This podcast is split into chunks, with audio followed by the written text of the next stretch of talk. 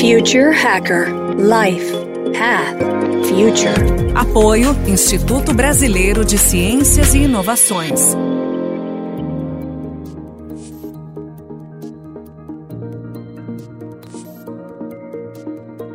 Olá pessoal, bem-vindo de volta. Aqui é o Future Hacker, uma entrevista com o vice-governador de São Paulo, Rodrigo Garcia.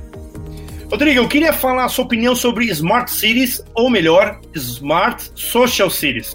O quanto essas cidades estão pensando somente em tecnologia ou em serviços públicos tecnológicos para todos, né?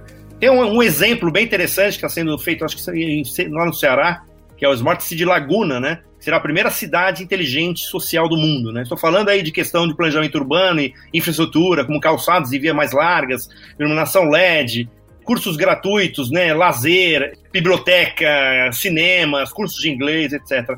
Quer dizer, eu acho que assim, o São Paulo é um grande benchmark para o Brasil inteiro e eu queria saber se esse pode ser um exemplo também para São Paulo da Smart Social Cities. Sem dúvida, pode ser um grande exemplo. Nós temos várias iniciativas, André, sobre isso, né? Nós temos, inclusive, aqui uma secretaria no Estado, a chamada Secretaria de Desenvolvimento Regional, que ela está muito voltada a subir a régua das cidades do Estado de São Paulo. Então, a gente cria várias políticas públicas, né? Amanhã, inclusive, nós vamos ter uma premiação para as prefeituras que tiveram as melhores práticas é, é, em relação a, uma série de ações, né, cases de sucesso que a gente coloca, mas é natural que, enfim, nós vivemos num país ainda muito desigual e no Estado, apesar de desenvolvido, ainda muito desigual. Então, nós temos vários ações em conjunto com prefeituras. O governo de São Paulo está, inclusive, buscando um grande financiamento junto ao Banco Interamericano de, de Desenvolvimento, ao BID, para criar um programa de São Paulo mais digital e apoiar as prefeituras para ter políticas públicas em relação às cidades inteligentes, né? Muito também voltado à questão social. Então, nós temos várias dessas iniciativas. Então, por exemplo, nós temos políticas de apoio aqui a municípios para transformar o seu parque de lâmpadas num parque de lâmpadas LED. Né? A gente, poxa, mas isso é uma coisa muito pequena, Rodrigo. Mas você vai no interior, você vê muita cidade com lâmpada de mercúrio. Então, você precisa nivelar o sistema de iluminação da cidade, você precisa melhorar com isso a segurança pública da cidade.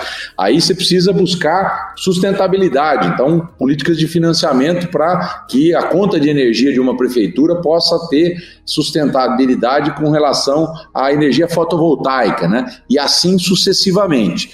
Eu estou dizendo esses exemplos mais simples porque o desafio aqui é muito grande em São Paulo.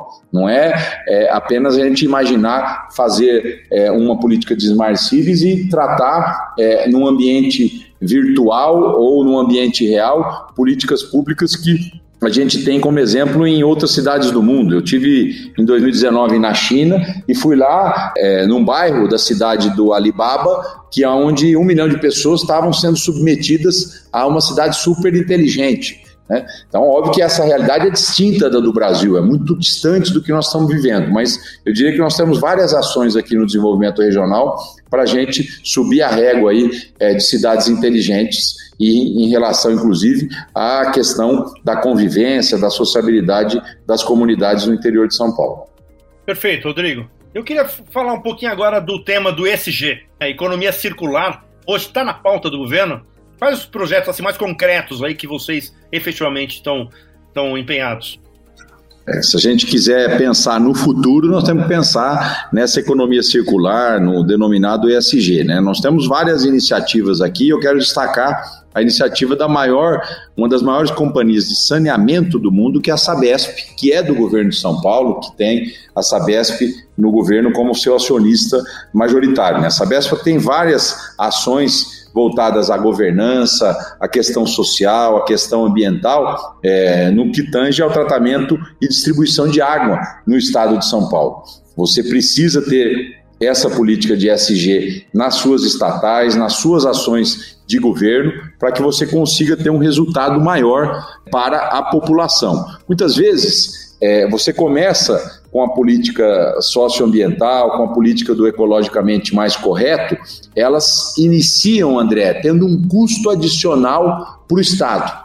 Mas a médio prazo, isso é bem devolvido para os cofres públicos. Então, os governos não podem ter receio de investir nisso. Às vezes, você aplicar práticas de governança, de um dia para a noite numa estatal como a Sabesp.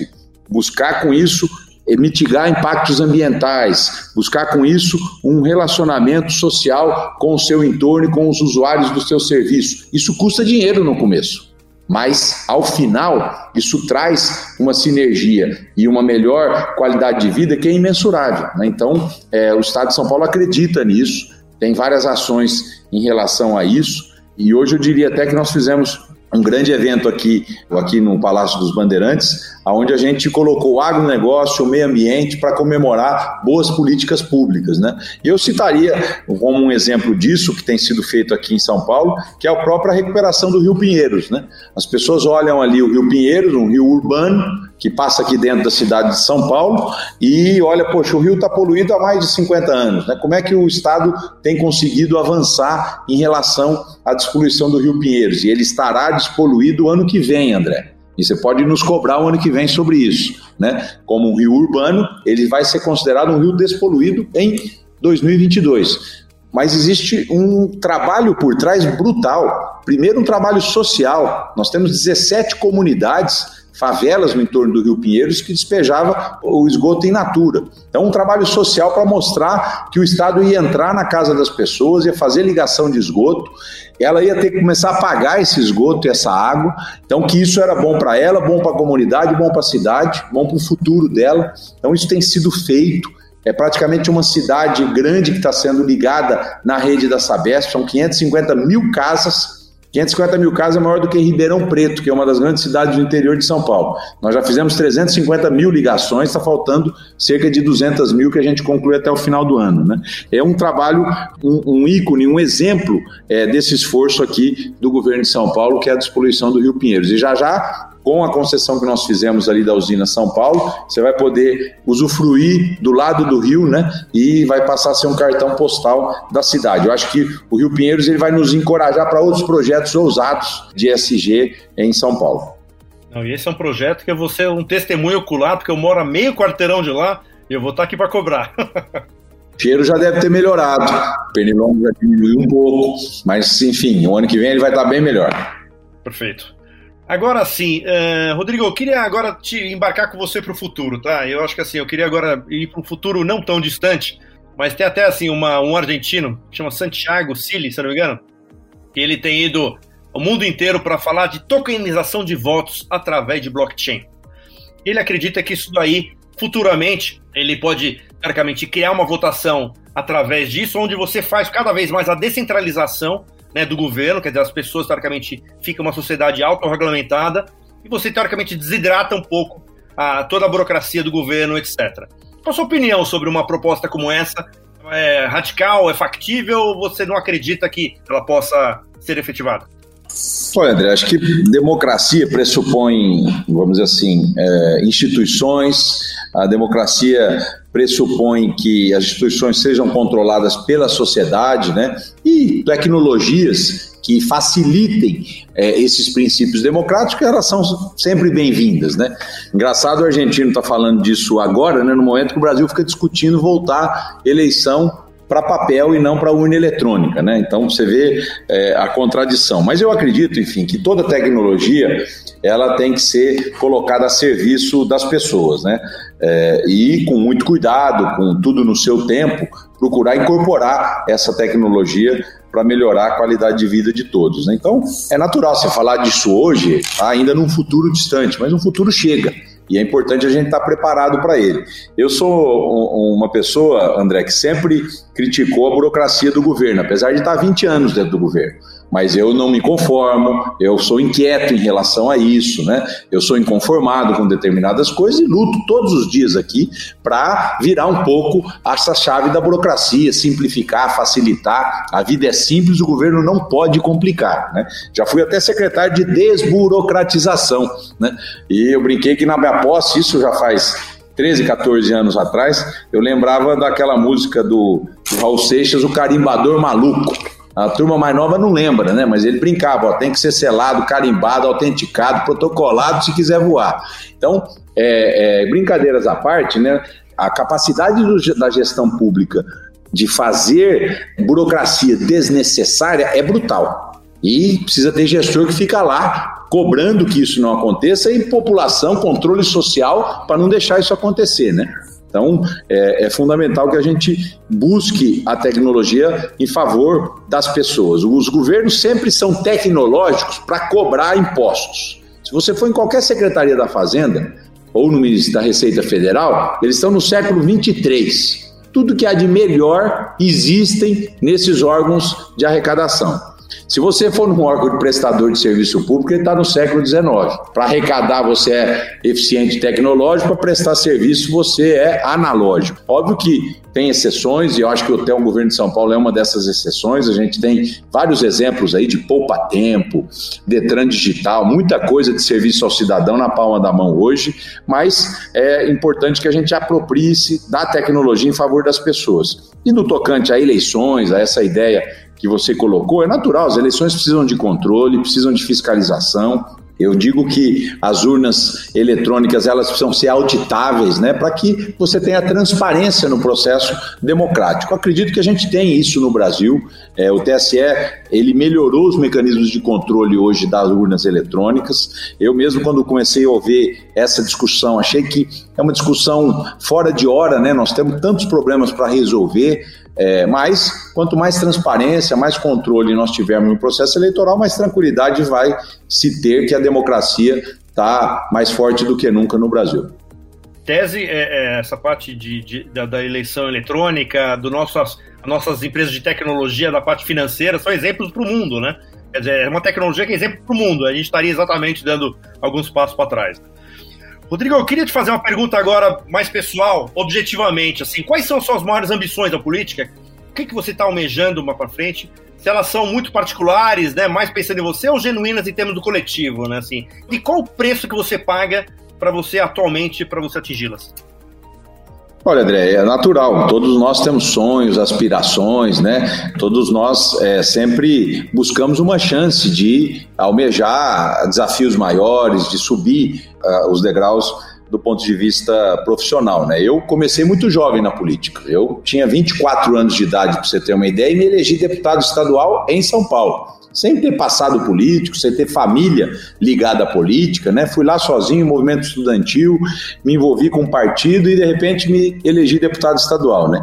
E tudo aconteceu de maneira muito natural, com muito trabalho. Fui presidente da Assembleia Legislativa do Estado, deputado estadual três vezes, depois secretário é, de desburocratização, secretário de administração, secretário de habitação, secretário de Ciência e Tecnologia, secretário de Assistência Social, secretário de Governo. Eu brinco que eu sou um clínico geral é, na gestão pública, né? E, naturalmente, hoje, com o cargo de vice-governador aqui de São Paulo, vice-governador do João Dória, né? É natural que a gente sempre busque uma chance de colocar essa nossa experiência ainda mais a serviço de São Paulo. Né? Ano que vem nós teremos eleições, né? eleições para presidente da República, para governos estaduais. Eu pretendo sim, me filiei recentemente ao PSDB, depois de 27 anos no DEM e no PFL, André, eu troquei de partido, né? Mas não troquei de lado na política, né? Porque os dois partidos sempre caminharam muito próximos aqui em São Paulo. Eu trabalhei aqui com Mário Covas, com José Serra, com Geraldo Alckmin, enfim, com todos os governadores do PSDB que passaram, né? E me sinto realmente preparado para procurar manter, eu diria, as boas conquistas do nosso estado. E as pessoas sabem que São Paulo é um estado que tem muita conquista, né? Mas ao mesmo tempo conseguir fazer a ponte para a inovação de um futuro tão necessário para São Paulo. Então, quero apresentar as minhas ideias, né? E tenho esse sonho, sim, de, de, de, ser governador de São Paulo. Acho que sonhar é legítimo, sonhar é necessário, sonhar nos motiva a fazer melhor e a fazer mais, né? Então, vamos esperar o ano que vem é, esses desafios. Até lá, como vice-governador de São Paulo, como secretário de governo, eu tenho que trabalhar muito, entregar muita coisa dentro do nosso plano, plano de metas aí estabelecidos pelo Dori e por mim na eleição de 2018. Perfeito, Rodrigo. Queria agradecer aqui profundamente aqui a sua seu tempo, a sua participação. Nosso objetivo aqui é exatamente levar esse conteúdo, né? Assim, a gente também ajudar com a nossa forma aqui de trazer muito conteúdo para de uma forma democrática e totalmente gratuita para todo mundo, né? Não é né, só no Brasil, é no mundo, para que assim a gente consiga ter, aumentar um pouco né, o nível de, de conhecimento, o que está acontecendo nos, em diversas áreas para que a gente consiga cada vez mais ter mais repertório aí. Então eu queria aqui deixar aqui um, as portas abertas quando tiver projetos e muito parabéns aí por todo o trabalho que vocês têm feito. Espero que aqui tenha servido também de canal para mostrar também todo esse, esse avanço aí que, a, que o governo de São Paulo está promovendo. Obrigado, André, pela oportunidade aí de compartilhar com você algumas dessas ações que a gente tem feito na área de tecnologia, né? Aproveitar tua audiência aqui para convidar o pessoal para seguir é, me seguir um pouco nas redes sociais, é uma forma que a gente tem de divulgar o que está sendo feito, né? As minhas redes não tem muita lacração, né? Ela tem prestação de serviço, ela mostra o que nós estamos fazendo, presta contas é, das nossas ações, né? Então, quem puder aí nos acompanhar nas redes sociais, Rodrigo Garcia Oficial, é, a gente vai poder compartilhar um pouco do que nós estamos fazendo e também ouvir a sociedade, né? Eu digo que as redes sociais, elas horizontalizaram a sociedade. E isso é importante, né? principalmente para o gestor público, que ficava muitas vezes distante da realidade das pessoas, e com a rede social, com a acessibilidade, todos hoje é, podem acessar, criticar, sugerir, e com isso a gente pode melhorar aqui as nossas decisões no poder público. Então, obrigado, André, por essa oportunidade, estamos sempre à disposição de vocês. Perfeito, muito obrigado. Pessoal, Rodrigo Garcia aqui no Future Hacker. Até a próxima.